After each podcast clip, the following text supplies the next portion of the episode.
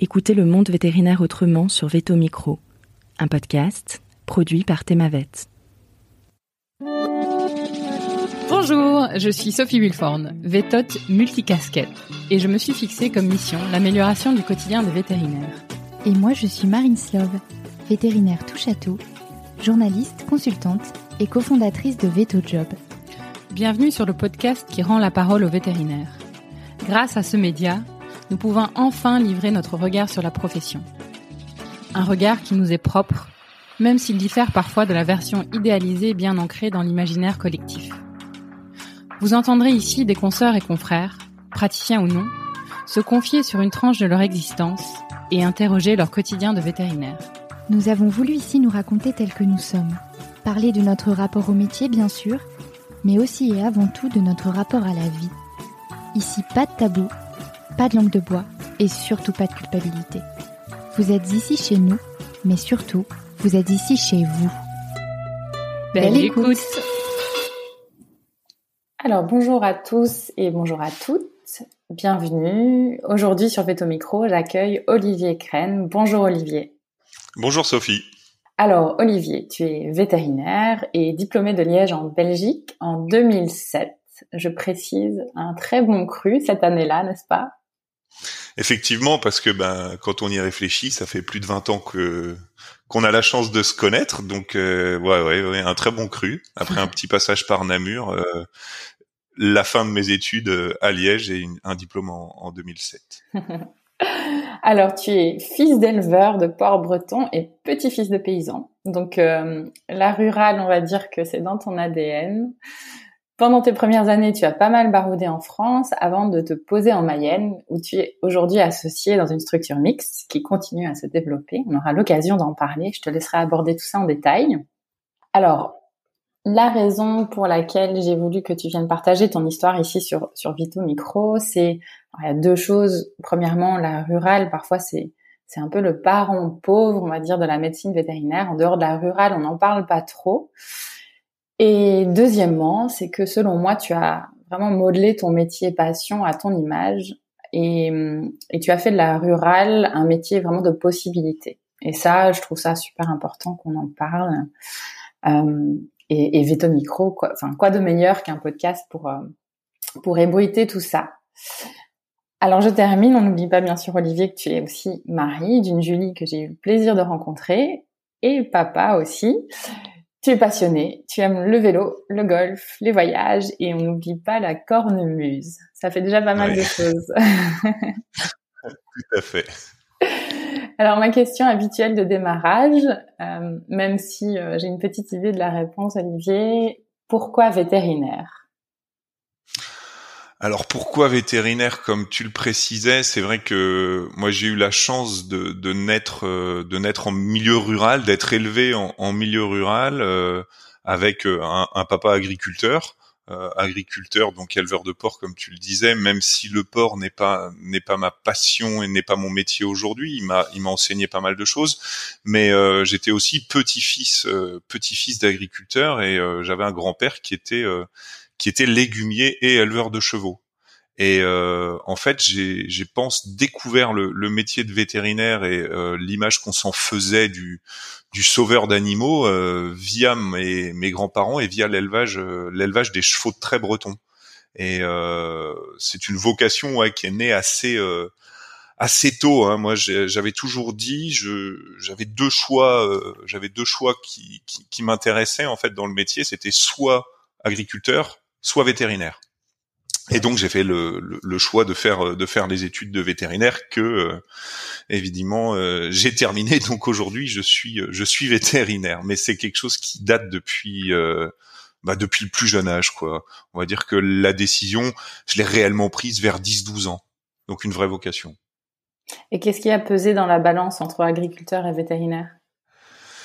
J'avais envie en fait de de- d'une certaine ouverture de ouverture du champ des possibles. Euh, j'avais peur en fait de m'enfermer un petit peu euh, dans, dans dans la ferme que je connaissais euh, que je connaissais bien. Je voulais de toute façon même avant euh, avant de faire agriculteur euh, faire des études et pouvoir euh, découvrir d'autres choses. donc je me serais orienté vers vers des études agricoles, mais qui m'auraient qui m'aurait amené ailleurs avant de, de, retourner chez moi si un jour j'avais décidé de retourner reprendre une ferme en fait. Et donc, quand tu t'es orienté vers l'école vétérinaire, tu avais toujours en tête de faire de la rurale ou t'avais est-ce que tu avais une idée bien précise de ce que serait le métier de vétérinaire? Alors en fait à la suite euh, on a de la on a de la chance de pouvoir faire des petits stages découvertes hein, et euh, aujourd'hui je suis dans la position où moi aussi je prends euh, des jeunes des jeunes collégiens ou lycéens euh, qui viennent faire des stages découvertes. Et quand j'ai vu euh, le métier réel du, du vétérinaire, qui à l'époque euh, était le vétérinaire, qui était un ami de mes parents, qui habitait proche de chez mes parents, c'était un, un, vrai vétérinaire rural qui faisait un petit peu de canine. Hein. C'était dans les années dans les années 90. Euh, et en fait, j'avais cette image qui me plaisait, qui me plaisait beaucoup. et effectivement, quand j'ai commencé mes études, je me destinais à une pratique purement mixte. Euh, après, euh, comme dans tout, hein, les études, elles sont là aussi, elles font évoluer, elles font évoluer les choses, elles font évoluer la pensée, les attraits pour certaines choses, la découverte de la médecine aussi. Et, et c'est vrai qu'au fil des études, je me suis vraiment passionné pour pour la médecine bovine, pour la chirurgie, pour pour l'animal en soi et pour euh, le côté le côté élevage en fait, le côté élevage et le côté euh, le côté ruralité. Parce que dans, dans le dans le métier de veto, il y avait quand même quelque chose qui, qui m'importait beaucoup. C'était euh, c'était ce côté ruralité, le côté ancré dans un territoire, développement d'un territoire dans des endroits un petit peu un petit peu reculés parce qu'aujourd'hui je suis en Mayenne alors que je ne suis absolument pas euh, mayennais mais c'est ce côté euh, ce côté rural en fait aussi qui me qui m'intéressait euh, qui m'intéressait beaucoup. Tu as une anecdote en particulier à, à, apporter à ce terme, une expérience qui t'a vraiment marqué au cours justement de tes stages? Bah, au cours au cours de mes stages ou même au cours au cours de la vie de tous les jours, euh, quand on fait de la quand on fait de la rurale, euh, et je me rappellerai toujours ce que m'avait dit un de un de mes maîtres de stage euh, qui aujourd'hui est en retraite depuis parce qu'il a pris sa retraite quand j'ai fait mon stage avec lui, donc il est en retraite depuis un petit peu de temps, et il m'a dit moi je fais vétérinaire pas tant parce que j'aime les animaux, mais parce que j'aime les gens. Et euh, dans ce côté ruralité, ce qu'il y a, c'est qu'on rentre vraiment dans l'intimité profonde des gens. Euh, on est les rares personnes à aller chez eux la nuit, euh, à être invités euh, à boire un café, à rentrer dans leur maison.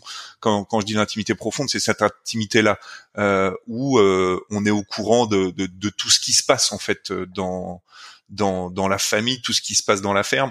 On a un lien en fait, un, lien privilégié. Et ce lien privilégié, il est à mon avis un peu différent de ce qu'on peut rencontrer dans d'autres pratiques. Et ce passage euh, école-métier, alors comment tu le vis, ta sortie d'études? Alors le passage école-métier, euh, c'était assez curieux parce que je me suis un petit peu trituré l'esprit à savoir si je restais, euh, si je restais prolonger un peu mes études après mon diplôme. Euh, parce que j'étais beaucoup intéressé par euh, par la reproduction bovine et ça m'intéresse euh, toujours beaucoup. J'en fais beaucoup et j'ai failli rester j'ai failli rester à Liège euh, faire un internat ou en tant qu'assist faire un assistanat et euh, j'ai pris la décision je voulais quand même aller sur le terrain j'ai pris la décision de partir sur le terrain. Et euh, la transition elle a été assez rapide parce que euh, avec une remise de diplôme le samedi j'ai commencé à travailler le lundi en fait. Donc j'ai eu le temps de faire le trajet retour et je suis allé remplacer le vétérinaire à côté de chez mes parents qui m'avaient euh, pris euh, pendant toutes mes années d'études, ils me prenaient en stage et qui m'avaient appris euh, en grande partie ce que je ce que je sais aujourd'hui du, du, métier. Et il avait eu un souci de santé, donc je suis parti et j'ai commencé directement. Donc j'étais directement dans le bain. Alors on dit toujours ne jamais commencer dans la région où on, on est né, aller faire ses entre guillemets ses bêtises ou ses armes ailleurs. Bah moi j'ai fait complètement l'inverse en fait. J'ai complètement démarré autour de chez moi et euh, j'ai travaillé là-bas pendant huit mois. Ça s'est ça s'est très bien passé en fait. J'ai pas euh, j'ai pas eu de de, de, de soucis de, de transition entre les deux. Alors après, euh, en étant euh, un bébé veto ou euh, un veto très débutant, mais bon, j'étais encadré par les autres vétérinaires de la structure.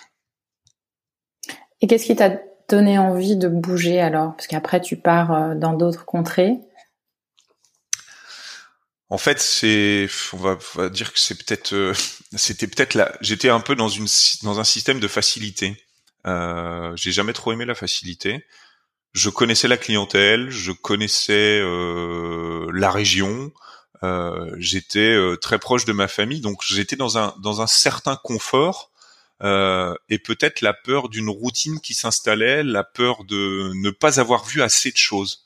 Euh, comme je l'ai dit tout à l'heure, euh, même si j'avais décidé d'être agriculteur, en fait, j'aurais voulu aller voir ailleurs un petit peu ce qui se passait. Et donc, euh, j'avais décidé de, faire ce remplacement-là et après de, retourner un peu en allaitant. Alors je voulais faire de l'allaitant euh, et bah, je suis retourné en Belgique, là où j'avais fait mes études.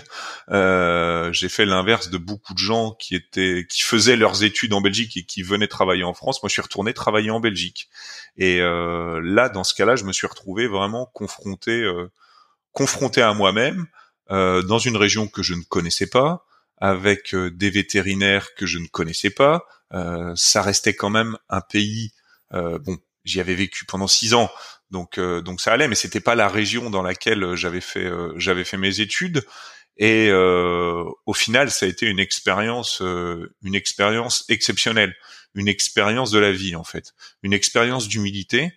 Euh, parce que quand j'ai commencé là-bas, euh, j'étais entre guillemets euh, jugé pour mon travail, j'étais euh, jugé pour mes compétences et, euh, et, je recommençais à zéro. J'avais besoin de, de, de, de, donner confiance, euh, de donner confiance aux éleveurs, mais aussi de donner confiance aux vétérinaires qui, qui m'embauchaient.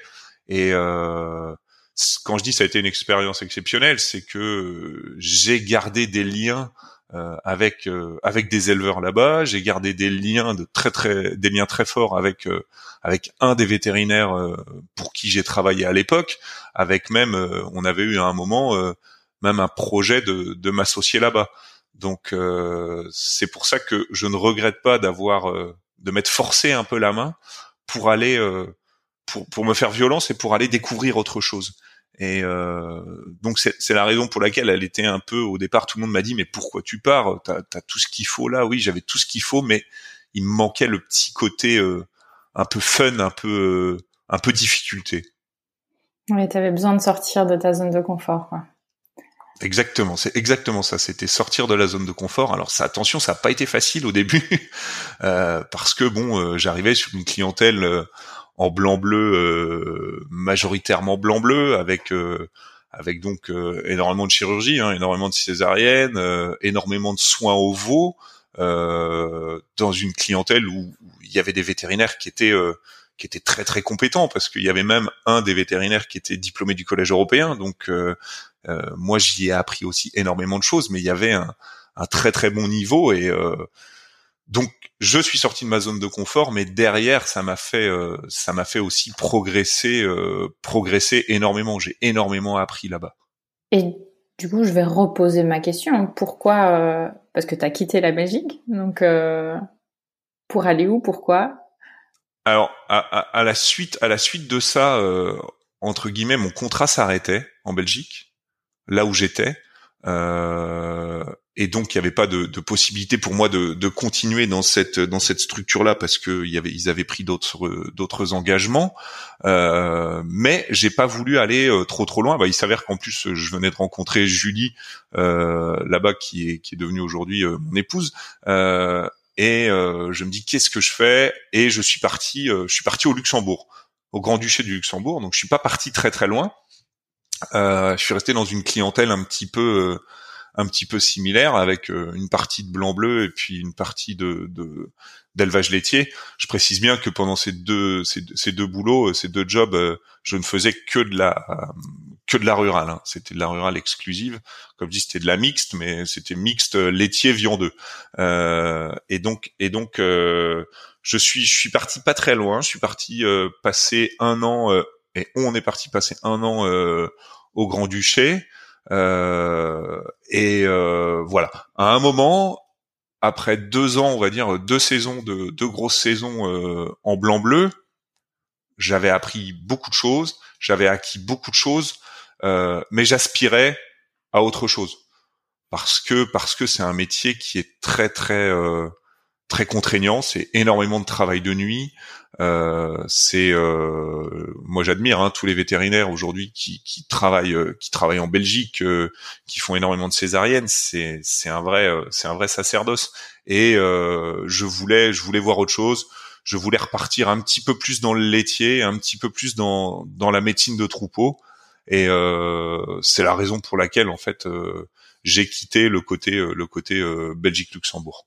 Et au-delà évidemment des différences, différentes expériences que tu vis, j'imagine que tu notes des différences entre les différents, enfin entre les régions et les pays. Bon, forcément plutôt la Belgique et la France. Ce seraient lesquels particulièrement qui t'ont marqué? Bah de toute façon, dans, chaque dans chaque région, euh, dans chaque région, il y a des différences de culture, il y a des différences de de, de façon de faire, il y a des différences euh, d'approche de, d'approche de, de l'agriculture tout simplement. Euh, si, si on est si on est en Belgique dans une région euh, dans une région purement allaitante, ben voilà l'économie sera basée sur sur la production de viande avec avec ses avantages et ses inconvénients. Après, dès qu'on passe sur du de la production laitière, ça va être un petit peu différent. Maintenant, oui, il y avait des mentalités qui étaient différentes. Euh, en Belgique, je me suis je me suis éclaté parce que parce que le Belge, par définition, les Belges sont très euh, très conviviaux, très euh, très très très joviaux et, et c'était euh, c'était super sympa. quand on passe la frontière, qu'on passe au Luxembourg, c'est un petit peu différent. C'est une mentalité où les gens sont beaucoup plus sont beaucoup plus renfermés. c'était un petit peu plus difficile à l'époque, mais bon, j'avais j'étais J'étais aussi euh, jeune diplômé euh, avec une habitude de une habitude de, de, de, vie euh, de vie étudiante. Hein. C'est vrai que le nord du Grand Duché, bon, c'est quand même la pleine campagne. Il n'y a pas grand chose à faire, ce qui fait que voilà, quand j'ai eu fait un an, euh, bah, j'avais fait assez, ça, ça, ça bougeait peut-être pas suffisamment pour moi, euh, et mais bon, c'était c'était aussi une histoire une histoire d'âge et une histoire une histoire d'époque. Mmh mmh donc la suite, je pense qu'on est, on arrive en 2009, si je me trompe, et du coup, tu arrives en Mayenne. Voilà, en fait, la, la suite, c'est... Euh, alors c'était suite aussi à mon parcours de stage et aux gens que j'avais pu rencontrer pendant mes stages, euh, pendant mes études. C'est vrai que moi, je voulais m'orienter quand même euh, avec une, une, part de, de, de, médecine et une part de, de médecine de troupeau euh, d'élevage laitier. Et euh, j'avais j'avais vraiment envie de faire du lait. Et euh, la suite euh, suite au Luxembourg je décide je dis tiens j'aimerais bien aller Grand Ouest en fait et Grand Ouest c'était quoi? En gros j'ai tracé un trait entre Rouen et La Rochelle et je dis le bassin laitier il y a un gros bassin laitier à l'ouest pourquoi pas essayer de regarder par là? Et tout bonnement, j'ai fait euh, j'ai fait un peu les petites annonces euh, à l'époque euh, sur la semaine veto. j'ai regardé, je voyais qu'en Mayenne il y avait il y avait pas mal de pas mal d'offres. Alors il faut savoir que la Mayenne est un territoire très très rural. Hein. J'ai parlé de ruralité qui m'animait. la Mayenne c'est plus ou moins on va dire 600 000 bovins pour 300 000 habitants. Donc il y a quand même deux bovins par habitant. c'est une région avec euh, avec euh, quand même énormément de lait. Euh, l'entreprise Lactalis est mayonnaise, hein, numéro un mondial. Donc il y a aussi beaucoup de production laitière et il y a quand même il y a quand même une part d'allaitant non négligeable. Et euh, je voulais pas faire un trait, un trait complètement sur ce que j'avais pu acquérir en Belgique et au Luxembourg, que ce soit au niveau de, au niveau de l'obstétrique, au niveau des soins des veaux.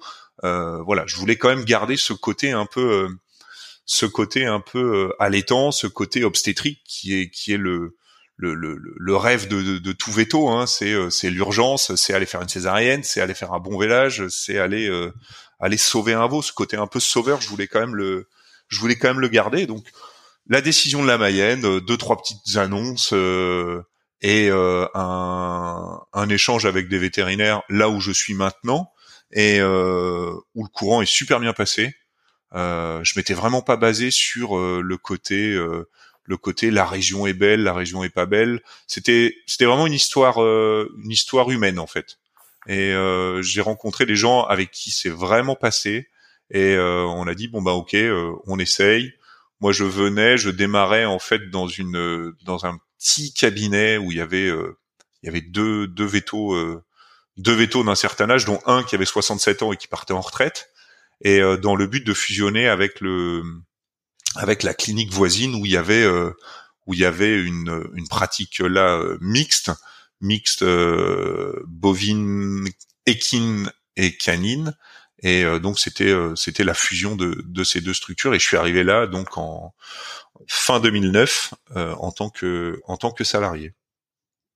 Et donc tu replonges dans la mixité. À ce moment-là, ça faisait un petit temps que tu faisais que de la rurale, je pense. Et puis tu t'es remis. Alors, tu as continué à faire que de la rurale dans ce dans cette fusion, ou bien tu t'es mis à enfin, tu t'es remis à faire de la canine et de l'équine. Ah, ah, alors dans, dans, cette, dans cette fusion, quand je dis euh, pratique mixte, euh, on a de la chance, c'est qu'on a euh, dans, dans, notre structure aujourd'hui, on a vraiment cloisonné les choses. Alors c'est vrai que quand j'ai commencé, euh, je faisais, on va dire, 90-95% euh, de rural et de temps en temps, je faisais un tout petit peu de canine, mais de la canine vraiment de vraiment de base et euh, de la canine de la canine d'urgence. Donc non. Et après l'équine, par contre, et ça c'est historique, l'équine a toujours été gérée par des vétérinaires purement équins. Donc, je n'ai pas réellement replongé dans, dans, la, dans, la, dans la mixité, euh, même si euh, de temps en temps, euh, mais vraiment sur les gardes, en fait, je fais, je fais un petit peu de, de, canine, mais de la canine d'urgence, la canine de stabilisation, pour pouvoir derrière le, passer à mes collègues qui eux font de la canine, on va dire de, niveau très correct. Hum, je me permets du coup de te, faire un petit aparté, de te poser une question là-dessus. Euh, pour avoir ton point de vue, euh, parce qu'il y a un peu deux écoles aujourd'hui, on va dire, euh, au niveau du mix. Il y a les il y a les cliniques où il y a des gens cloisonnés, comme tu dis, qui font certains qui font de la canine, certains qui font de la, rurale, où il y a l'autre type de clinique où ben, on est entre guillemets un vrai mixte où on fait un, peu de tout. Est-ce que tu as un, point de vue particulier là-dessus? Alors oui, j'ai un petit peu mon, enfin j'ai mon j'ai mon point de vue, euh, mais qui qui, n'engage que moi, hein, qui n'est pas euh, qui n'est pas une, une vérité une vérité vraie, c'est que euh, on voit on voit aujourd'hui de toute façon les, structures, on a des structures qui sont purement canines, on a des structures qui sont purement équines, mais des structures purement rurales, on en a très peu. Euh, même si euh, je pense que ça aurait ça aurait lieu d'exister, mais euh, la réalité est qu'en France, on a très peu de structures purement rurales. Donc oui, on a il y a des vétérinaires qui sont mixtes. On doit être capable de faire, moi qui suis un vétérinaire rural et qui exerce à 99% en rural, je dois juste être capable de gérer les urgences. Ça, c'est super important pour moi. Euh, maintenant, je pense que dans le côté euh, vétérinaire mixte, et on voit aujourd'hui des, jeunes, vétérinaires qui viennent nous voir et qui euh, et qui veulent travailler en mixte en fait, qui veulent travailler en mixte parce que c'est pas évident quand on a 25 ans de devoir faire le choix de dire est-ce que je choisis la rurale ou est-ce que je choisis euh, la canine. On a encore de la chance d'avoir un, un, un, diplôme qui est qui est généraliste, alors il est généraliste euh, avec des options hein, en fonction de, de ce qu'on aime, mais euh, je pense qu'après euh, il faut aussi essayer, il faut s'essayer et savoir ce qui ce qui passionne et ce qui intéresse vraiment. Et alors dans le côté mixte, je pense qu'il est difficile d'être mixte pendant toute une journée. Si on prend une journée type, c'est compliqué de pouvoir euh, gérer deux chiens, euh, puis euh, partir en rural, puis une urgence canine qui vient, c'est assez compliqué. C'est assez compliqué, ça s'est fait dans le temps. je pense qu'aujourd'hui, la canine est relativement, relativement bien organisée. La rurale, pareil, devient de plus en plus aussi organisée avec un maximum de rendez-vous. Et je pense que à l'avenir, c'est faut vraiment se baser sur les rendez-vous et d'avoir euh, des vétérinaires qui sont disponibles pour l'urgence. Donc pour pouvoir contrer un petit peu ça, euh, ce qu'on a fait aujourd'hui dans notre structure, dans ma structure, c'est que nous avons des vétérinaires mixtes. nous continuons d'embaucher des vétérinaires mixtes parce qu'il est aussi difficile d'embaucher des, des, des, purs canins euh, pour venir euh, au milieu de la Mayenne. Euh, il est plus facile d'embaucher de, des purs ruraux. Et euh, en fait, ce côté euh, travail mixte, on l'organise. C'est-à-dire qu'il y a des journées où ce vétérinaire va être en rural et des journées où ce vétérinaire va être en canine, afin de bien cloisonner les choses et, euh, que l'organisation en fait se, se passe euh, du mieux possible. Et après le côté euh, mixte avec de l'équine en plus, là c'est pareil, c'est assez compliqué, même si je pense et j'avais été en stage dans une structure où il y avait des mixtes qui eux étaient ruraux équins. Et je pense aussi que ça peut coexister si c'est organisé et si c'est organisé en jour ou si c'est organisé en, en, en moment. Mais c'est difficile de pouvoir tout faire en même temps euh, dans la même journée. Hmm. Bah, merci pour ce, ce point de vue et, euh, et ben j'encourage hein, ceux qui nous écoutent, euh, nous écouteront, euh, pourront euh, peut-être commenter là-dessus et donner leur point de vue. Hmm. Du coup, je reboucle. on était en Mayenne. tu nous parles de voilà fusion entre ces structures. Tu t'associes à quel moment tu décides de t'associer? Alors, j'ai pas décidé de m'associer au départ. Euh, je suis arrivé, en fait, je suis arrivé en Mayenne vraiment euh, sans euh, sans objectif. Je me suis dit, je viens là, le boulot, il a l'air de me plaire. Les éleveurs sont sympas, les vétos sont sympas. Euh, je sais pas pour combien de temps je suis là. Je suis là pour six mois, je suis là pour un an, je suis là pour pour plus. donc, il y avait vraiment aucun aucun objectif daté, chiffré. Et euh, ben, il s'avère que, allez, on va dire euh, moins de six mois après mon arrivée, donc le vétérinaire de 67 ans euh, part à la retraite et l'autre vétérinaire décède. Donc euh, ben, là, on s'est retrouvé avec euh, avec mon collègue, on s'est retrouvé à deux jeunes euh, dans une clientèle qui n'avait plus changé de veto depuis plus de 30 ans en fait. Et euh, je me suis retrouvé à être euh, là depuis moins de six mois et à être finalement celui qui connaissait le mieux la clientèle, parce que ça faisait six mois que j'étais là. Et euh, là, on a dû mettre les bouchées doubles. on a travaillé à deux pendant parce qu'à l'époque on n'avait pas on n'avait pas tout fusionné au niveau des agendas, au niveau des visites, au niveau des trucs comme ça, parce que c'était pas encore dans, dans l'air du temps. Hein. Et donc on s'est retrouvé à deux à travailler pendant pendant un an en fait euh, quasi euh, quasi non-stop. Euh, donc je pense qu'il y y, y a pas mal de choses qui se sont développées à, à ce moment-là, c'est-à-dire des déjà des liens avec les les associés les associés parce que j'étais salarié mais ils ne me considéraient pas comme un salarié et moi je me considérais pas comme un salarié. On était veto, on était là pour faire avancer pour faire avancer la boutique, euh, pour essayer d'attraper partout. Et, euh, et donc bah rapidement ils m'ont dit euh, écoute, il y a une place d'associé pour toi.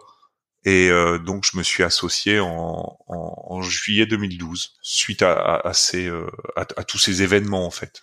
Est-ce que tu as hésité ou est-ce que c'était vraiment presque un fait accompli, j'ai envie de dire? Alors il y a eu euh, il y a eu de l'hésitation par rapport à par rapport à une chose que j'évoquais tout à l'heure en fait, c'est que j'avais aussi à ce moment-là une proposition d'association là où j'avais bossé en Belgique. Donc euh, pendant un certain temps, je suis je suis resté vraiment euh, hésité. J'ai vraiment hésité là-dessus. J'ai vraiment hésité là-dessus parce que parce que sur euh, sur le côté belge en fait, j'allais pouvoir euh, j'allais pouvoir en plus coupler avec avec peut-être un passage de thèse et voire de de, de, de collège européen. Donc j'avais un petit peu j'ai hésité et à un moment, bah, j'ai pris ma décision et euh, la décision, elle était aussi, euh, elle était aussi commune. Elle n'était pas que de, ma volonté, mais elle était aussi euh, avec avec ma compagne. On a décidé, on a dit, ok, bon bah allez, on reste là, voilà. Et, et là, j'ai dit, ok, je m'associe. Alors cette cette gourmandise de connaissances là, bah, parlons-en. c'est un peu ce qui a façonné où tu es aujourd'hui. Raconte-nous un petit peu bah, ton activité et comment justement tu as réussi à peut-être combler un peu cette euh, cette partie de, de avide de savoir.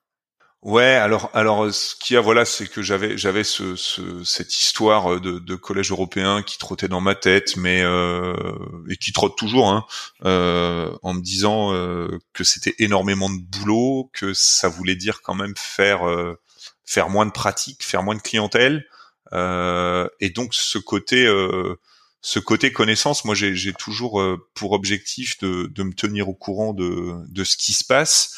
on a quand même une chance dans notre métier, c'est qu'on a accès à un, un savoir qui est énorme, euh, qui est énorme sur sur sur tout en fait sur tout domaine. Euh, euh, ce que ce que toi tu fais, Sophie, ça fait partie aussi pour moi du, du savoir, c'est de la connaissance du métier, c'est de l'envie, c'est des choses comme ça. Et avec Internet, euh, c'est c'est fabuleux. On a accès à toutes les les données qu'il peut y avoir dans, dans le monde. Et euh, voilà, j'aimais bien, j'aimais bien lire un peu ce qui se faisait. Euh, j'aimais bien aller euh, à des congrès, j'aimais bien aller à des formations.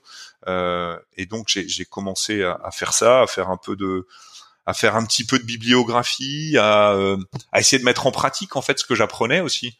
Euh, parce que c'est bien de faire des formations et je pense que tous les vétérinaires euh, aiment se former, euh, font font des font plein plein de choses, lisent des choses.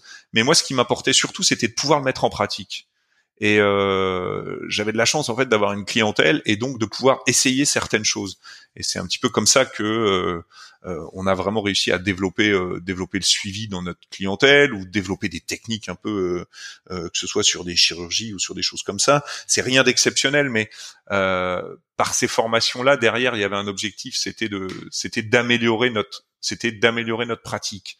Et et puis justement par ce ce côté ce côté euh, euh, formation que je faisais euh, où j'étais où j'étais évidemment apprenant ben à la suite de ça je m'intéressais un petit peu à la nutrition aussi. J'ai j'ai fait le, la formation la formation à Toulouse avec Francis Anjalbert sur la nutrition de la vache laitière.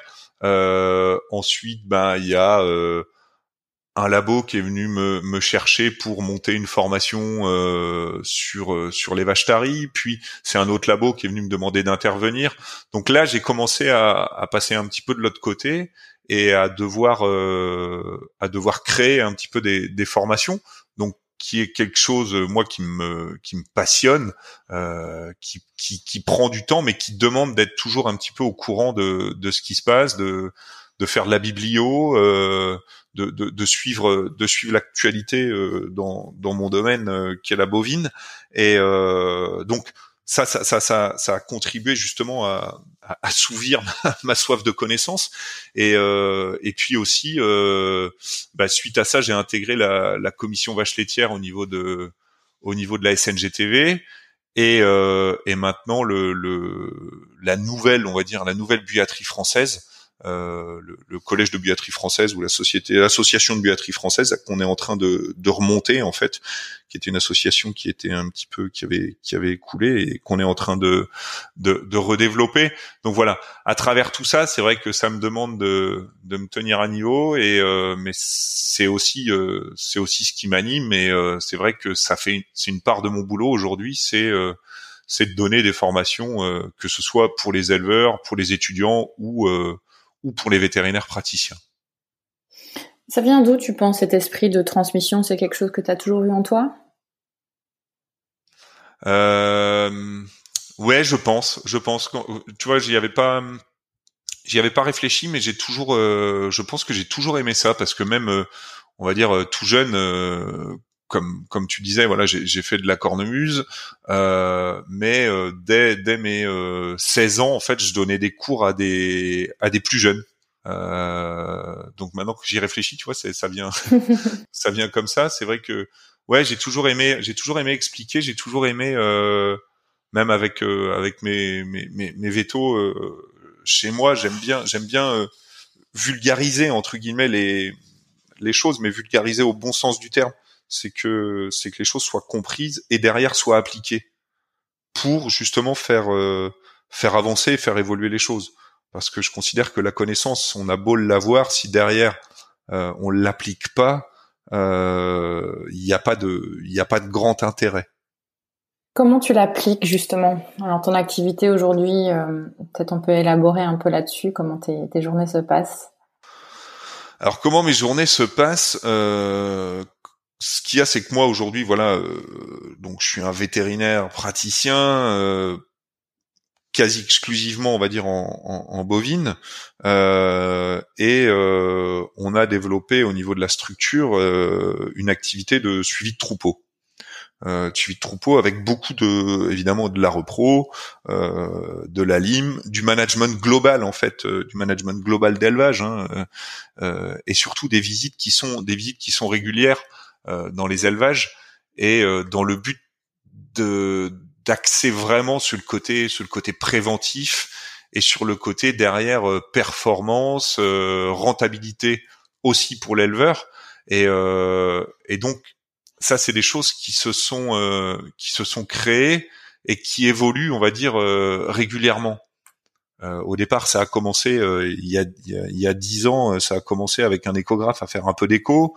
Euh, et puis on y a rajouté un petit peu d'alimentation, et puis on y a rajouté un petit peu de, de prévention, puis on y a rajouté un peu d'élevage euh, d'élevage de la genisse. Et puis euh, on parle un peu aussi, voilà, de, de vraies performances de repro aujourd'hui, de sexage, euh, de prévision euh, laitière, de prévision des réformes. Et en fait, c'est quelque chose qui se qui s'incrémente en fait, euh, qui s'incrémente tous les ans. Et euh, moi, je j'ai besoin dans mon métier que j'ai toujours un petit truc de nouveau. J'ai toujours quelque chose, euh, quelque chose de nouveau à apporter, euh, qui est pas une routine, euh, une routine bête et méchante en fait qui s'installe. pourquoi? Parce que le premier, le premier qui va s'enlacer, c'est moi. Et, et ensuite, c'est mes éleveurs. Parce que voilà, il y a, toujours, il y a des nouvelles choses qui arrivent et ça, rejoint euh, exactement ce dont on parlait juste avant, ce côté formation et, de pouvoir retirer quelque chose. Euh, ça va être peut-être euh, un millième de l'information qui, qui, aura été donnée, mais qui sera qui sera applicable demain en demain en, en, pratique. Et donc ça, ça motive aussi les éleveurs. Je le, je le vois bien euh, quand on arrive avec euh, un nouveau truc. Enfin, c'est c'est quelque chose. C'est un exemple. Là, c'est un exemple que je vais donner tout bête, mais euh, euh, bon, cet été, on a eu un petit peu chaud. Euh, je me suis pas mal intéressé à tout ce qui était stress thermique chez la vache laitière. Et c'est vrai que d'arriver avec une caméra thermique et un anémomètre électronique, alors c'est pas le boulot premier du veto, on est d'accord, mais rien que ça, voilà, on a réussi à montrer des choses dans les élevages et ils sont très contents de voir des côtés un peu, euh, un peu nouveautés, un peu high tech. Euh, et ça, c'est quelque chose voilà qui, qui aujourd'hui est, rentré presque dans, dans les suivis et euh, et dans trois quatre ans, ce sera encore, il y aura encore autre chose. Il y aura, au, peut-être au détriment de certaines choses, mais voilà, tout est tout évolue. Euh, là, j'ai eu la chance d'être il y a 15 jours, non, trois semaines maintenant au, au World Pediatric Congress et euh, alors c'est, on a de la chance de voir les grands pontes mondiaux euh, exposer des choses. Euh, ils exposent euh, sur différents thèmes et tout ça. Mais ce qui est génial, c'est quand on rentre en disant purée, oui, ça je peux le mettre en pratique chez moi et ça je vais le faire. Parce que là, c'est vraiment démontré, c'est vraiment, c'est vraiment fait. Et le but en fait de la formation, pour moi, c'est aussi ça. T'as un exemple de quelque chose que tu as vu à ce congrès justement que tu vas appliquer euh, sous peu? Ouais, ouais, ouais, ouais, ouais. Euh, plusieurs choses en fait. C'est sur là, ça va être surtout en surtout en repro, euh, surtout en repro en fait où ça y est, ça travaille pas mal en fait sur euh, sur l'échographie Doppler euh, des ovaires et euh, le Doppler sur les ovaires. Ça, moi, ça fait déjà deux ans que je joue avec, mais justement, je dis je joue avec en fait. Euh, sans avoir de sans avoir de, de grandes certitudes parce qu'il n'y avait pas grand chose de, de démontrer et là, voilà, ça commence à ça commence à sortir. Il y a des, il y a des belles études qui ont été faites et euh, on va pouvoir commencer à, à travailler euh, à travailler là-dessus pour des très bonnes vaches. Et euh, de ce fait-là aussi, ils ont réadapté des protocoles de des protocoles de resynchronisation qui ont été un petit peu revus. Non, non, les, les, données, les données ont évolué. Les données sur les sur les notes d'état corporel aussi des vaches ont évolué. Donc ça, c'est pareil, c'est des choses qu'on va on va faire un petit peu d'update en fait euh, chez nous quoi. Et euh, c'est l'intérêt, c'est ça, c'est ça qui est sympa, je trouve, de, de, pouvoir euh, remettre les choses et que la vérité d'aujourd'hui n'est pas la vérité de demain. Et alors chez toi, tu travailles euh, entre veto, mais euh, aussi avec d'autres compétences. Donc, tu as un ingénieur, je pense, un pareur. Tu peux expliquer un peu cette partie-là du métier? Ouais, ouais, effectivement. Euh, en plus de la clinique vétérinaire, on a une société qui s'appelle Canva, euh, dans laquelle il y a deux deux personnes euh, pour le moment. Donc, un ingénieur euh, diplômé de l'ESA d'Angers et par la suite un pareur qui est arrivé après. Donc euh, l'ingénieur, en fait, euh, c'est un ami de longue date. C'est un ami de longue date. On avait la même passion qui était euh, la médecine de troupeau. et puis on s'est dit un jour, faut qu'on fasse un truc ensemble. Donc il avait, il avait travaillé dans le milieu veto déjà avant, dans le nutritionnel. Et je dis, il y a des choses à faire. il y a de la complémentarité à aller chercher par rapport à, moi, mon côté mon côté veto, même si euh, des fois je dis euh, je suis plus aujourd'hui zootechnicien euh, et gérant de l'art pro et de la ligne que purement vétérinaire. Mais et donc avec avec Maxime, on a dit un jour faut qu'on fasse un truc et on a commencé à, à, à s'occuper. Je dis toi t'es beaucoup plus nutritionniste, t'as une approche beaucoup plus on va dire cartésienne euh, euh, dans le calcul de ration réel. Et je dis c'est vachement intéressant parce que moi c'est un côté que je n'ai pas. Et donc on a on a commencé à, à, développer des élevages en fait ensemble. Euh, puis euh, voilà ça c'est ça c'est ça a continué de se développer. Puis euh, il est aussi rentré un petit peu dans le côté formation. Côté formation moi de des équipes chez moi parce qu'il a une autre vue, euh, il a une vraie culture euh, culture euh, agricole, on va dire. Donc pour des pour des vétos qui arrivent, c'est vachement intéressant ce qu'il peut leur apporter. Et et puis après, on s'est vachement formé sur tout ce qui était gestion de robots, management d'élevage, et donc on se, comme je dis toujours, on, on s'auto-prescrit l'un l'autre, et ça fait vraiment avancer les choses. Et suite à ça, ben, comme je dis, on, le but est d'apporter d'apporter des solutions euh, à l'éleveur.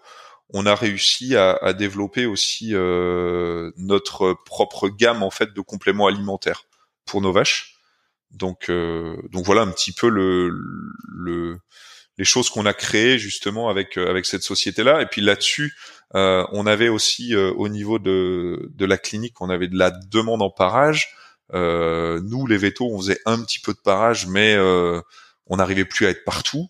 Et donc, on s'est dit, ben, on va prendre quelqu'un dont c'est vraiment le métier. Et donc, on a embauché, il y a maintenant euh, trois ans, un pareur à temps plein, qui est vraiment pareil, qui, qui vient, qui, qui, fait du parage en ferme, mais surtout qui vient échanger avec nous, qui vient discuter avec nous. Donc, il y a une vraie il y a, y a, vraiment de, ça crée vraiment de l'échange avec des compétences différentes. Et ça, euh, je trouve que c'est super, euh, super intéressant et super important. C'est quelque chose qu'on commence à voir apparaître dans d'autres structures vétérinaires aujourd'hui en France ou ailleurs d'ailleurs? Oui, oui, oui, oui. Ah bah ailleurs, ailleurs, euh, ça existe déjà depuis euh, depuis pas mal de temps. Hein. Quand on prend l'exemple euh, l'exemple de l'Angleterre, l'Angleterre, ils ont depuis depuis plus de 10-15 ans, ils ont des équipes. eux, ils ont carrément des équipes de pareurs parce qu'ils ont des structures qui sont bien plus grosses que les nôtres. ils ont des équipes de pareurs, ils ont des équipes de techniciens, ils ont des équipes de, de de personnes qui vont qui vont faire de la repro. Euh, quand je dis faire de la repro, c'est euh, faire de l'insémination, faire du transfert d'embryons. Euh, ils ont vraiment sectorisé les sectorisé les choses et, et pour moi, euh, je pense qu'en France, il faut vraiment qu'on qu'on commence à, à, réfléchir à ça parce que on parle de on parle de pénurie de veto. Euh, oui, il y a, y a, une réelle pénurie de veto, mais est-ce que euh, est-ce que le vétérinaire fait réellement euh, que du job de vétérinaire. Est-ce qu'il n'y a pas du job qui pourrait être réalisé par euh, par d'autres personnes qui seront euh, tout aussi compétentes et, et qui permettront de, de, de, de continuer à faire de continuer à faire le boulot. Et, et, moi je vois ces, ces, structures anglaises elles me font un petit peu elles m'inspirent en fait.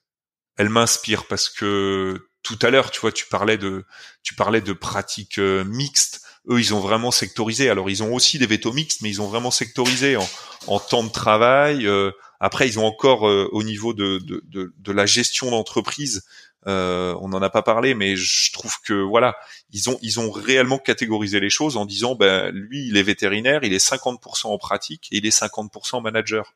Euh, lui il est 50% euh, directeur de la clinique et 50% il reste quand même en pratique. Et donc le côté de prendre des compétences autres que veto, euh, pour moi, pour moi, est euh, demain, demain la, solution et euh, d'avoir des techniciens qui pourront, qui pourront nous accompagner en élevage. c'est pour moi la solution pour pouvoir pallier à cette, à cette pénurie de veto, parce que la pénurie de veto, la France, la France forme plus ou moins 500 vétérinaires aujourd'hui, et il y a une demande à 1000 vétérinaires par an. Donc de toute façon, euh, même si tous les, étudiants qui sortent aujourd'hui des écoles euh, vont s'inscrire à l'ordre et euh, travailler, on en, on en fait sur le territoire français que la moitié du besoin. Donc derrière, c'est de repenser, de repenser au travail, je pense aussi. Tu vois comment le rôle du vétérinaire Alors plutôt en pilote, chef de projet dans ce genre de structure? Ben, en fait, oui, pilote, chef de projet. Après, quelqu'un qui pratique quand même, quelqu'un qui pratique quand même. Euh, si je prends, je vais prendre un, domaine que je maîtrise à peu près, qui est la repro en, en bovin. Euh, en Angleterre, aujourd'hui, ils ont des, ils ont des échographieurs entre guillemets, euh, qui eux vont faire du diagnostic de gestation, du constat de gestation. Euh, et le vétérinaire passe le lendemain pour gérer les vaches qui ne sont pas venues en chaleur, pour gérer les vaches qui sont vides, euh, pour faire vraiment de, la thérapeutique et euh, et son vrai euh, sa vraie plus-value en fait, sa vraie sa vraie compétence. Et ça, je trouve je trouve super important. C'est comme euh, c'est comme euh, là je vais ça, ça, ça va peut-être euh, heurter heurter certains mais moi je pense qu'on a un marché à, à, développer sur de la vaccination en élevage. Parce que parce que les éleveurs les, les, les troupeaux grossissent les fermes grossissent. Par contre en, en, au niveau personnel c'est un petit peu comme chez nous. Ils n'ont pas ils n'ont pas beaucoup de monde et on voit que euh, bah, l'observance des, des, des, protocoles de vaccination est souvent mauvaise. Mais elle est souvent mauvaise pas parce qu'il n'y a pas de volonté de la part de l'éleveur, mais c'est que c'est compliqué pour lui de d'organiser sa vaccination. Et demain, euh, moi je verrais bien que les protocoles de vaccination évidemment vont être gérés par euh, le veto, euh, que les listings peuvent être sortis par un logiciel, par un veto, mais que par contre l'acte pourrait être réalisé par euh, par un, un, assistant vétérinaire rural, quoi, un technicien, euh, un technicien spécialisé. Euh, Aujourd'hui, on, on, a développé des écoles de, des écoles d'ASV où euh, où leurs compétences montent, montent, et en canine, on voit qu'elles sont elles ou ils sont, parce que là, il y a quand même de la mixité aujourd'hui dans, dans ces assistants et assistants. Euh, mais je pense qu'il y aurait quelque chose à, à faire aussi pour euh, pour de la rurale. Hmm. Et tu cites euh, à juste titre hein, la diminution des vétérinaires euh, inscrits à l'ordre de manière générale, mais on note aussi une différence, une diminution notable au niveau rural. Tu penses que c'est dû à quoi ça? Alors au niveau rural, euh, alors j'ai pas j'ai pas les chiffres euh, réels en tête hein, de, de, de ce qui comment comment a évolué euh, l'inscription en, rural. Euh, alors il y a, y a une certitude, c'est que le nombre d'élevages diminue drastiquement. Pour autant, le nombre d'animaux ne diminue pas de la même manière. il est très clair que aujourd'hui, de toute façon, il y a moins de boulot en rural qu'il y a 15 ans. Pourquoi? Parce que euh, toutes les petites fermes de 25-30 vaches qui étaient des gens euh, qui appelaient énormément le vétérinaire pour soigner le petit veau qui avait la diarrhée, le petit veau qui toussait, euh, la vache qui avait une petite oreille de travers. Ça aujourd'hui, malheureusement, on en a ou heureusement, je sais pas, mais aujourd'hui, le fait est qu'on en a, on en a presque plus. Donc il y a aussi moins de boulot. Euh, deuxième chose, et ça par contre ça me ça m'attriste plus, c'est quand je vois euh, des, des boutiques euh, qui ont un potentiel de rural, ça c'est certain, et euh, qui laissent tomber qui laissent tomber la rurale au profit de au profit de la canine.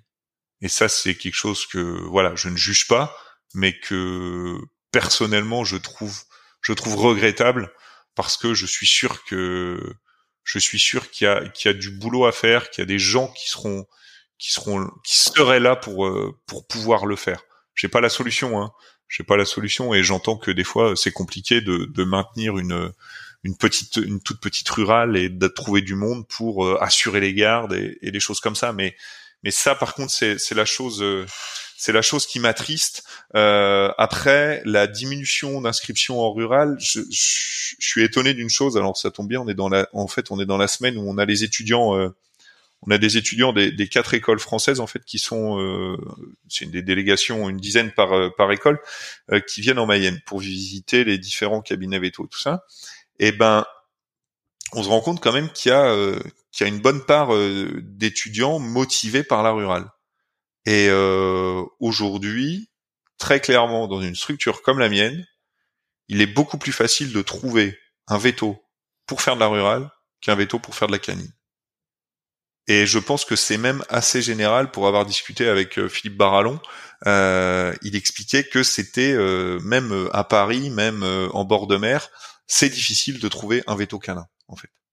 Bon, c'est dommage que tu pas la solution parce que ça allait être ma question suivante.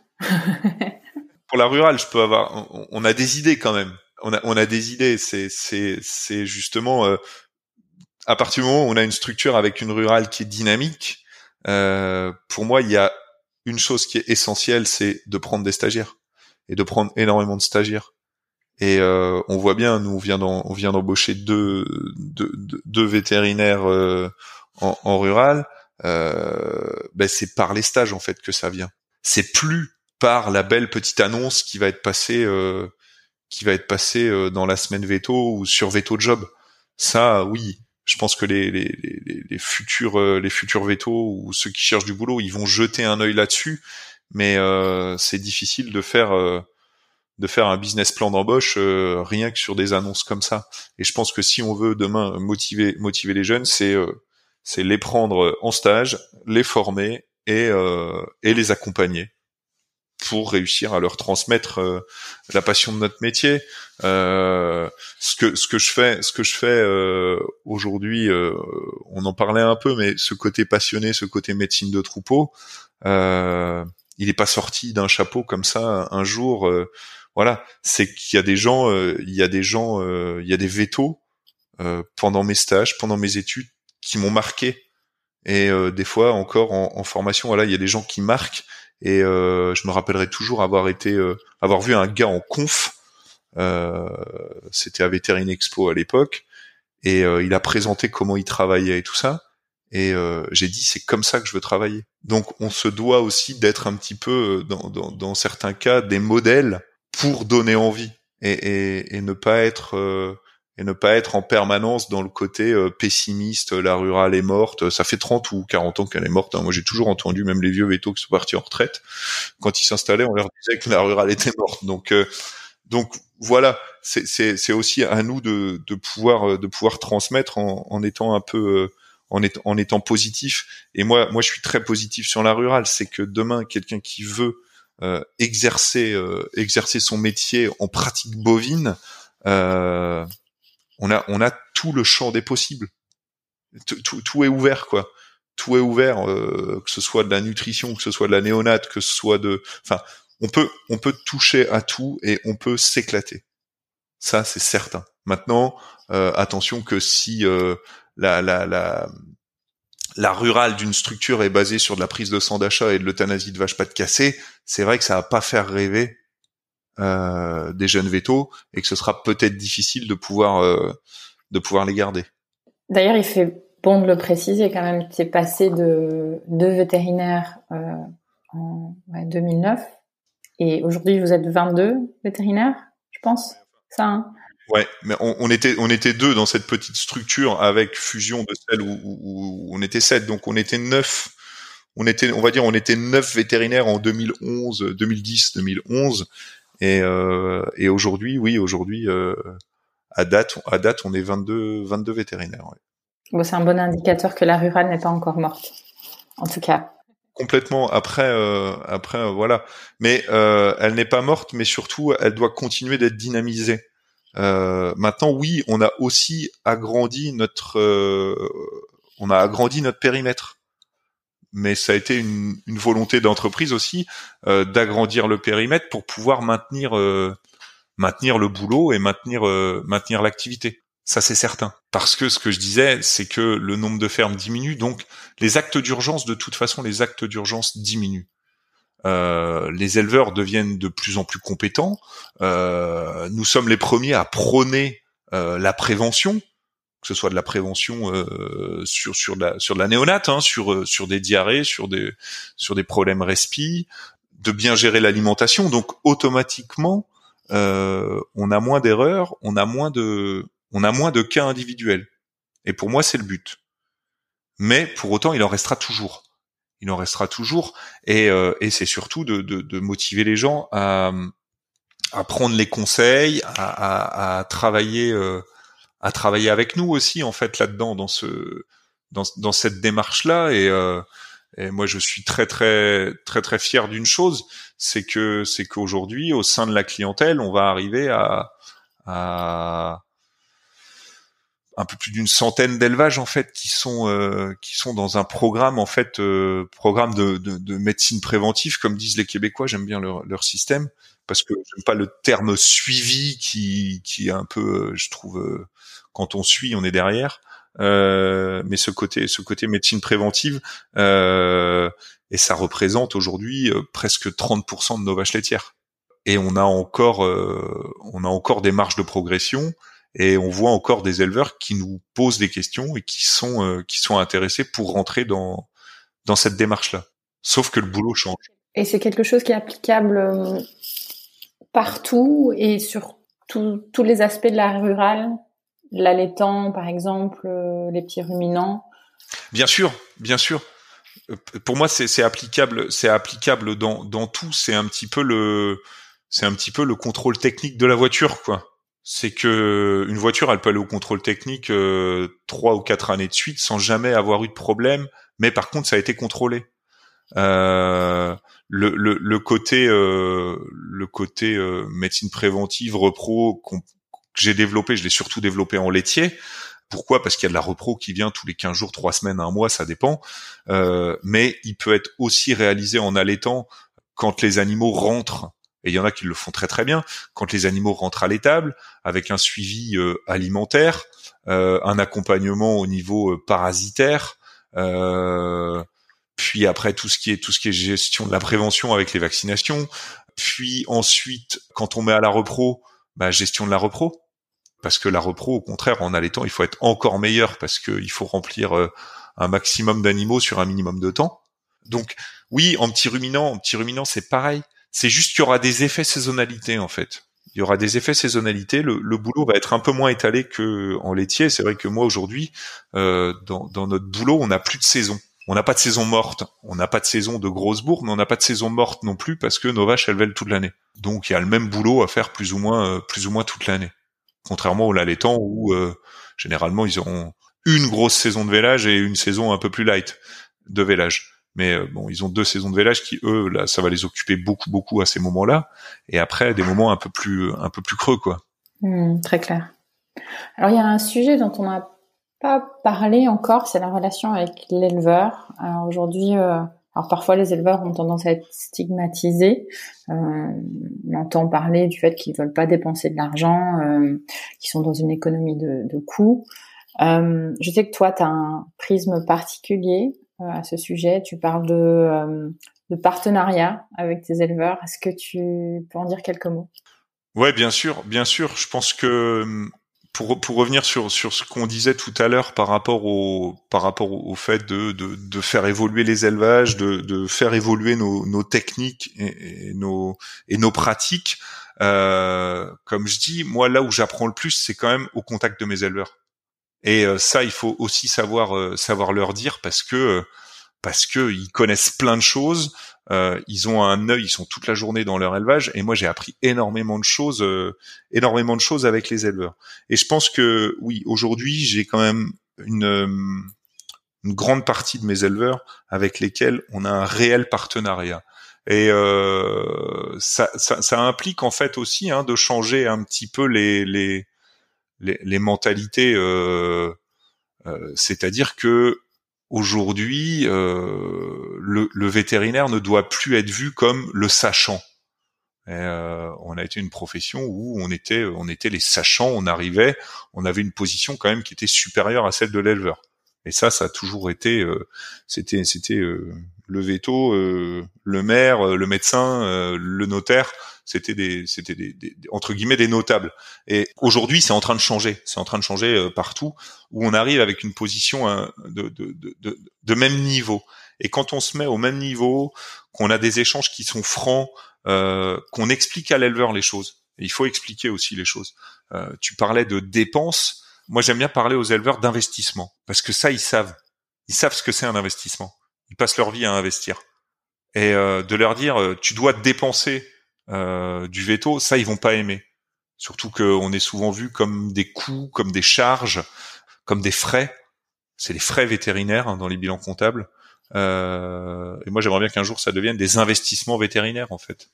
Et de parler de ça et surtout ne pas ne pas avoir peur en fait de parler argent. Euh, on est une profession, euh, on est une profession où, euh, où oui, on manipule beaucoup beaucoup d'argent parce qu'on vend des médicaments qui sont quand même des choses qui sont très très chères. on a des prestations, on facture nos, on facture nos actes. Donc avoir avoir cette habitude, cette habitude aujourd'hui, aujourd'hui les éleveurs, les éleveurs sont devenus de vrais chefs d'entreprise aussi et, et, ont besoin de savoir un petit peu, un petit peu où ils vont. Et dans les suivis, euh, dans, dans l'accompagnement qu'on peut faire, c'est là je rebondis sur un peu la question de, de tout à l'heure, Sophie, c'était euh, bah, Maxime, euh, lui quand il rentre dans mes élevages en suivi, euh, si moi j'ai pas eu le temps de le faire, on va aller faire aussi un peu d'économie. C'est on va aller voir un petit peu la rentabilité euh, de ce que l'éleveur fait, de ce qu'on peut euh, aider à produire et comment on fait évoluer la rentabilité d'un élevage avec des marges sur coûts alimentaires, euh, des marges à la vache, des marges au millilitres de lait. Enfin, et donc ça c'est ça c'est super important. Et quand on fait ça, euh, on s'intéresse aussi à l'éleveur. Et, et, la première des choses, quand je disais que euh, j'ai appris beaucoup de choses au contact des éleveurs, euh, pour les mettre en confiance, parce que le partenariat implique la confiance, c'est aussi de s'intéresser à eux s'intéresser et, euh, de savoir un petit peu comment eux vivent les choses, quelles sont leurs attentes, quels sont leurs besoins. Et, et la première des choses pour faire euh, pour faire de l'accompagnement en ferme, je dis ça parce que je me suis planté en fait plusieurs fois. Euh, j'ai calé sur mes attentes de performance, mes besoins de performance et pas ceux de l'éleveur. Et en fait, ça collait pas avec ce qu'ils attendaient. Et maintenant, j'essaie vraiment de faire attention à ça en disant, toi, tu veux quoi? Tu veux aller où? Tu veux quelle marge de progression? Parce que euh, il faut il faut s'adapter vraiment à chacun. Tout le monde ne va pas à la même vitesse. Euh, tout le monde n'a pas les mêmes attentes, tout le monde n'a pas les mêmes envies.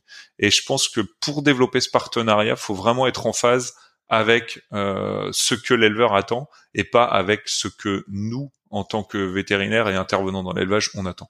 Hmm. Est-ce que tu imaginais quand tu es sorti euh, que le métier euh, de vétérinaire rural pourrait offrir autant de possibilités? Un petit peu parce que parce que je l'avais vu, j'avais j'avais vu un, gars euh, pendant entre ma, cinquième et ma sixième année, j'avais été en stage et, euh, et il faisait énormément de choses, il faisait plein plein de choses, il parlait de, de était capable de parler des sols, des cultures, des de, tout ça et là je me suis dit purée, ça va être long, mais en fait, oui, on peut toucher, on peut aller très très très loin. On peut on peut chercher sur sur sur plein de domaines. Alors je je savais pas où, où j'irais, hein, je ne savais pas où j'allais aller, mais mais euh, je savais que oui c'était c'était énorme les, les, possibilités qu'on pouvait euh, qu'on pouvait atteindre et, euh, et vers lesquelles on pouvait aller. Alors c'est parfois compliqué justement hein, euh, de pouvoir canaliser et ne pas ne pas s'enflammer euh, dans tous les sens et au risque de se de se disperser et de et de se perdre en fait. C'est un petit peu ça le le l'écueil de l'écueil de tout ça. à qui le dis-tu? Euh, Quel conseil tu donnerais au, au jeune Olivier fraîchement sorti d'école? Euh, Des conseils de, de, de s'intéresser et de se passionner pour le métier. C'est vraiment intéressez-vous, allez chercher, euh, allez chercher, allez poser des questions à des gens qui, qui vous entourent, euh, qui, qui bossent avec vous. Euh, intéressez-vous pour la rurale, intéressez-vous aux, aux éleveurs. Euh, le côté le côté euh, générationnel, il est voilà, la génération qui arrive n'a pas les mêmes attentes que nous quand on est sorti et nous on n'avait pas les mêmes attentes que euh, ceux qui étaient sortis euh, 15 ans avant. Mais je pense que peu importe en fait la passion, elle peut être elle peut être quand même la même quoi. On n'est pas tous obligés de travailler 80 heures semaine et ne pas prendre de vacances, mais ça, ça, ça, je l'entends, je l'entends complètement et justement c'est super important aussi de faire attention, euh, de faire attention à soi. Mais euh, le conseil c'est vraiment de, de, de, de, se passionner et de de pas rester de pas rester sur un échec, euh, ne pas se dire ah bah non bah là ça a pas été donc je change, je vais faire complètement autre chose parce que là là ça va pas. Il y a, il y a quand même aussi un, petit côté un petit côté de persévérer persévérer et, et, à un moment il y a des choses qui peuvent se débloquer. Hein. Euh, moi, quand je suis arrivé en Belgique, euh, je le racontais un peu tout à l'heure, euh, pour travailler. Hein, euh, mais mon premier mois, il a pas, mon premier mois, il a pas été glorieux hein, parce que je sortais d'un endroit où voilà, tout le monde me connaissait, c'était bien, j'étais dans le Finistère, euh, euh, c'était génial. Et là, je suis arrivé dans un endroit avec des éleveurs hyper exigeants, des vétos qui étaient super bons, et je me suis retrouvé vraiment le petit bleu quoi le petit bleu et j'étais j'étais j'ai eu vraiment euh, du, du, du euh, euh, réfléchir. Je me serais écouté. Je pense qu'au bout de 15 jours, je partais. Et je me suis dit non, non, non, tu, tu restes, tu persévères et, et voilà. Et derrière, je pense que ça a fait partie aussi des, des choses qui ont été très bénéfiques pour moi. Donc, ne pas lâcher tout de suite, ne pas ne pas vouloir tout poser persévérer et, et euh, poser des questions et se faire accompagner, se faire aider par euh, par les gens qui entourent en fait, par les gens qui entourent. Et c'est ce que c'est ce que je dis. Moi, je dis, euh, on me posera jamais assez de questions. Je refuserai jamais de répondre à une question sur un cas, sur un problème dans un élevage, sur un truc. Et, et c'est comme ça que moi j'ai, c'est comme ça que moi je pense j'ai, progressé et j'ai façonné aussi mon métier. C'est d'avoir un réseau en fait et c'est, on revient toujours à la même chose, mais dans la vie, ce qui est important, c'est le réseau. Euh, c'est de pouvoir appeler un ami euh, qui a euh, qui a euh, plus de compétences sur un domaine, qui va nous aider. c'est d'échanger entre copains de la même promo parce qu'on est dans des dans des dans des régions différentes. Surtout quand on sort, voilà, il y a beaucoup de contacts encore. Aujourd'hui, les moyens de communication sont quand même assez faciles. c'est de garder cette passion, c'est de c'est aussi de lire euh, de lire euh, de lire sur les réseaux ce qui sort, de lire euh, sur les, les, les revues, de continuer à se former, de de, de ne, ne, pas rester en fait ne pas rester dans la routine. Vraiment c'est c'est c'est se dire que voilà ça évolue tout le temps, il y a, plein plein de possibilités, il y a moyen de faire plein de choses et notre métier nous nous permet de de enfin notre diplôme nous permet de créer le métier qu'on souhaite. Et ce que tu disais tout à l'heure, c'est comment tu as façonné, c'est que moi aujourd'hui, j'exerce le métier que je veux exercer. Je l'ai fait.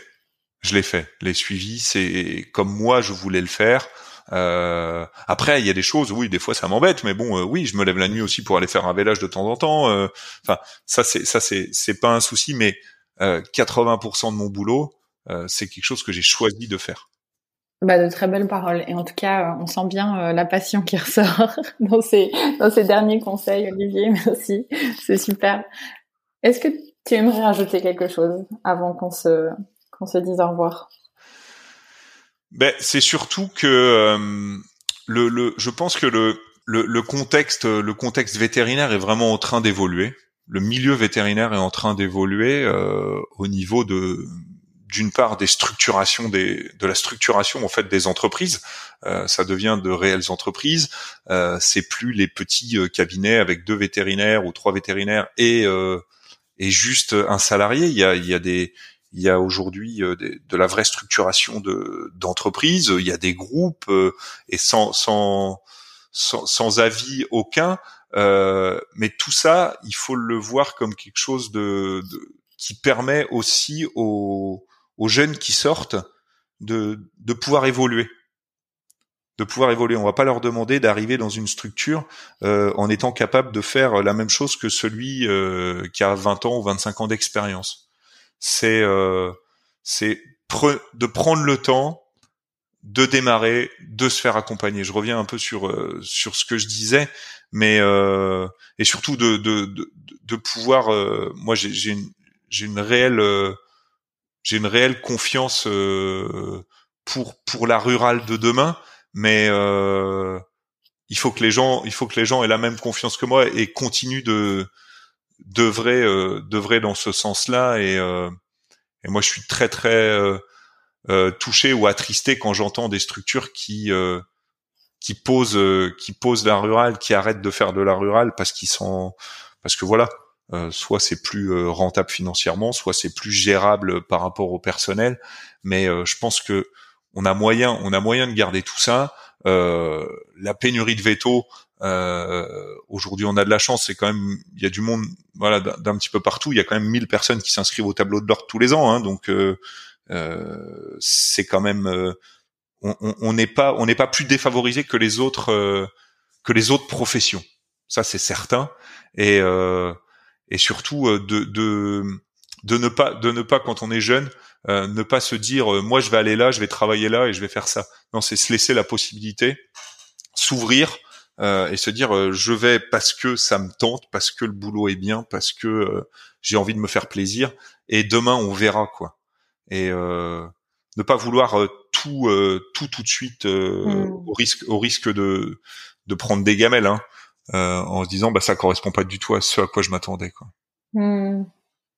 J'entends presque dans ce que tu dis une certaine indulgence, mais des deux côtés. Une indulgence de, de des jeunes euh, qui, qui, ont besoin d'être un peu plus indulgents vis-à-vis du métier et d'être moins dans l'attente, et puis une, indulgence des, de la plus vieille génération euh, par rapport aux jeunes qui arrivent et, et à l'avenir qu'on peut donner à la profession. Ouais. bien sûr, bien sûr. Et puis euh, et puis on, a de la chance de pouvoir aller partout, euh, de, de, de, pouvoir découvrir plein de choses. Et faut, euh, il faut, il faut en profiter. Et euh, on a quand même un, un, un métier, un métier de vocation. On a quand même la plupart d'entre nous avons fait ce, ce, métier, avons fait ces études. On en a, on en a bavé aussi pendant pendant ces études.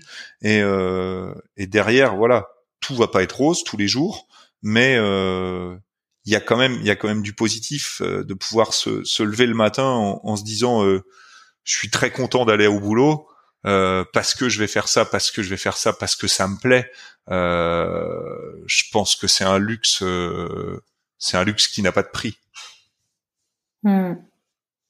alors pour ceux qui ont besoin qu'on leur insuffle un peu de ta positivité, comment est-ce qu'ils peuvent te, te contacter s'ils ont des questions à te poser sur ton parcours, sur euh, sur ton activité aujourd'hui, tes formations peut-être? Ouais, ouais, ouais. Alors après, après, ils peuvent me contacter. Euh, moi, je suis, euh, je suis, je suis dans la clinique vétérinaire du Sud Mayenne, donc là, il suffit d'aller regarder sur le site internet et je suis contactable par là, sur LinkedIn. après, tu peux mettre, tu peux mettre mon mail aussi en en, en commentaire du en commentaire du podcast euh, si tu le souhaites. Très bien, bah super, merci beaucoup.